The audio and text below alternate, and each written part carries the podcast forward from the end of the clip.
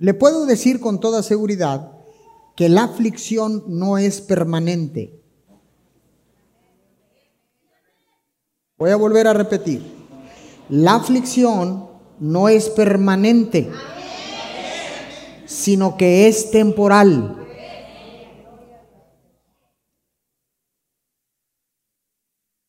Y es Dios el que se encarga siempre de curar todo esto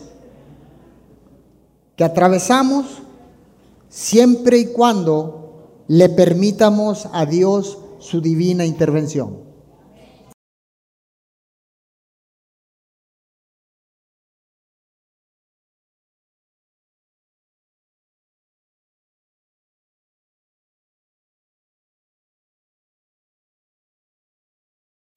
El espíritu del hombre necesita ser alimentado, necesita ser fortalecido, porque el espíritu del hombre necesita energía para vivir. De esta misma manera, el espíritu del hombre debe ser alimentado con comida espiritual. Dígale a su vecino, comida espiritual. ¿Cómo es esto? La palabra de Dios es el alimento espiritual. La palabra de Dios es el alimento que nutre la vida del espíritu. Porque un espíritu que no se alimenta está adormecido. está muerto, está sin energía. Así como el cuerpo físico se debilita, el espíritu del hombre también se debilita. Así como el cuerpo físico puede morir, el espíritu del hombre también puede morir.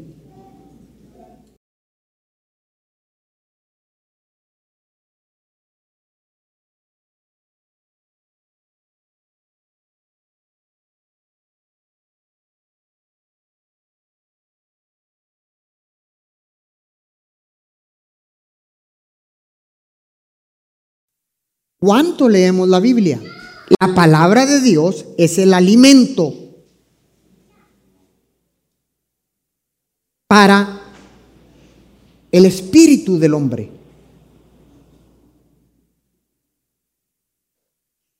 El agua viva es el espíritu de Dios que hace contacto con el espíritu del hombre para poder entablar una comunión una comunicación, establecer una relación de Dios con sus hijos, de los hijos con Dios Padre, para que vivas en victoria en toda tu estadía sobre la tierra, en todo tu peregrinar sobre la tierra, puedas vivir tranquilamente manteniendo una comunión y una relación con Dios, con nuestro Creador.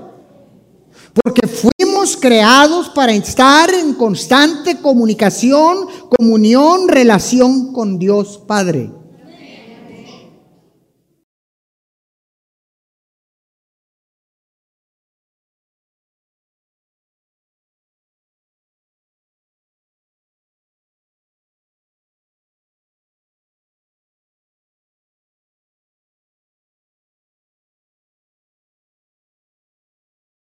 Las aflicciones son sentimientos, palabra compuesta.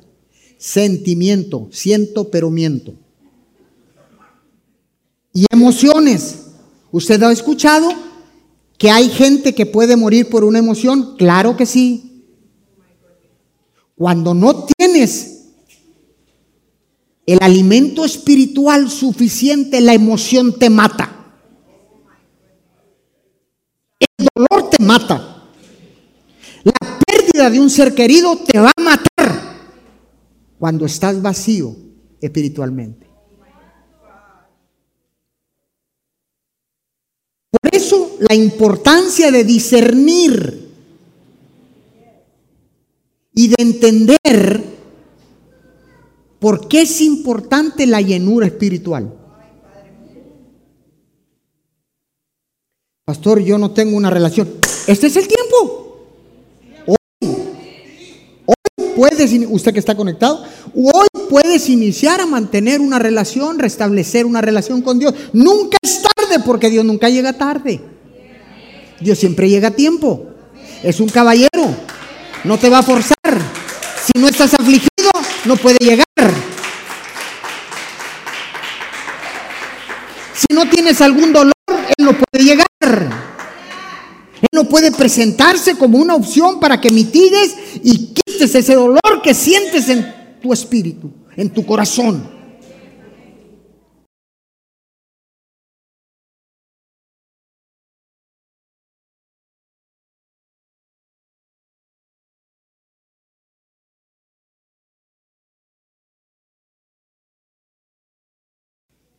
Tal vez te han dado la espalda. Tal vez estás enfermo. Tal vez te sientas solo. Tal vez necesites consuelo.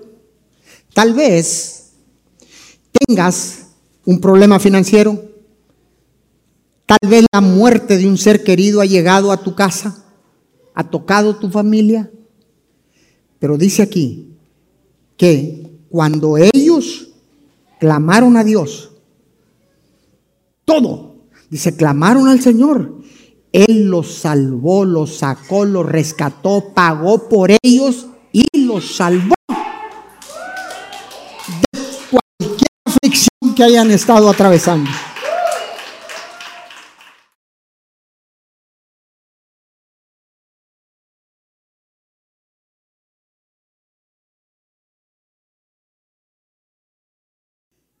¿Cuántos han sentido dolor? ¿Cuántos han sufrido en la vida? Amén. ¿Cuántos han estado tristes alguna vez?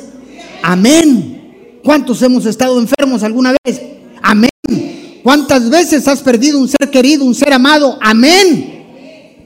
Entonces, sin embargo, Dios siempre nos enseña que hagamos frente a los momentos difíciles. Josué 1.8 dice, esfuérzate y sé valiente, no temas y desmayes, porque Jehová tu Dios estará contigo. ¿Cuántos días? ¿Cuántos días? Todos los días de tu vida. ¿Sabe por qué? Porque cuando enfrentamos las situaciones difíciles, los momentos difíciles, cuando le hacemos frente a todo esto, nos levantaremos fortalecidos por el Espíritu Santo y también Dios a través de Jesús nos tomará de la mano y dirá, vamos, atravesemos juntos esta aflicción. Atravesemos significa que es vas de paso, no que te quedes estancado en el dolor, en la tristeza, en la angustia. ¿Está acá?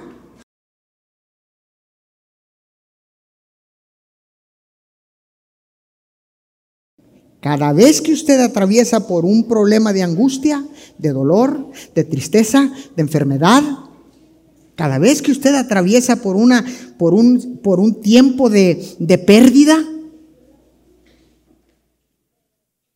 ¿sabes qué estás haciendo? ¿O sabes qué estamos haciendo? Saliendo de eso, nos, nos vamos a levantar en nuestra vida y nos va a impulsar a seguir caminando y a eliminar todas esas cosas que nos hacen daño, que no nos sirven de nada.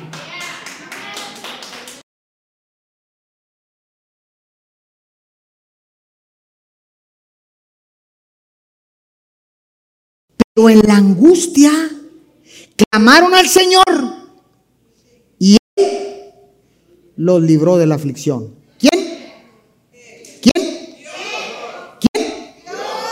Dios es el que te puede librar de la aflicción. Dile a tu vecino, te dije, es Dios.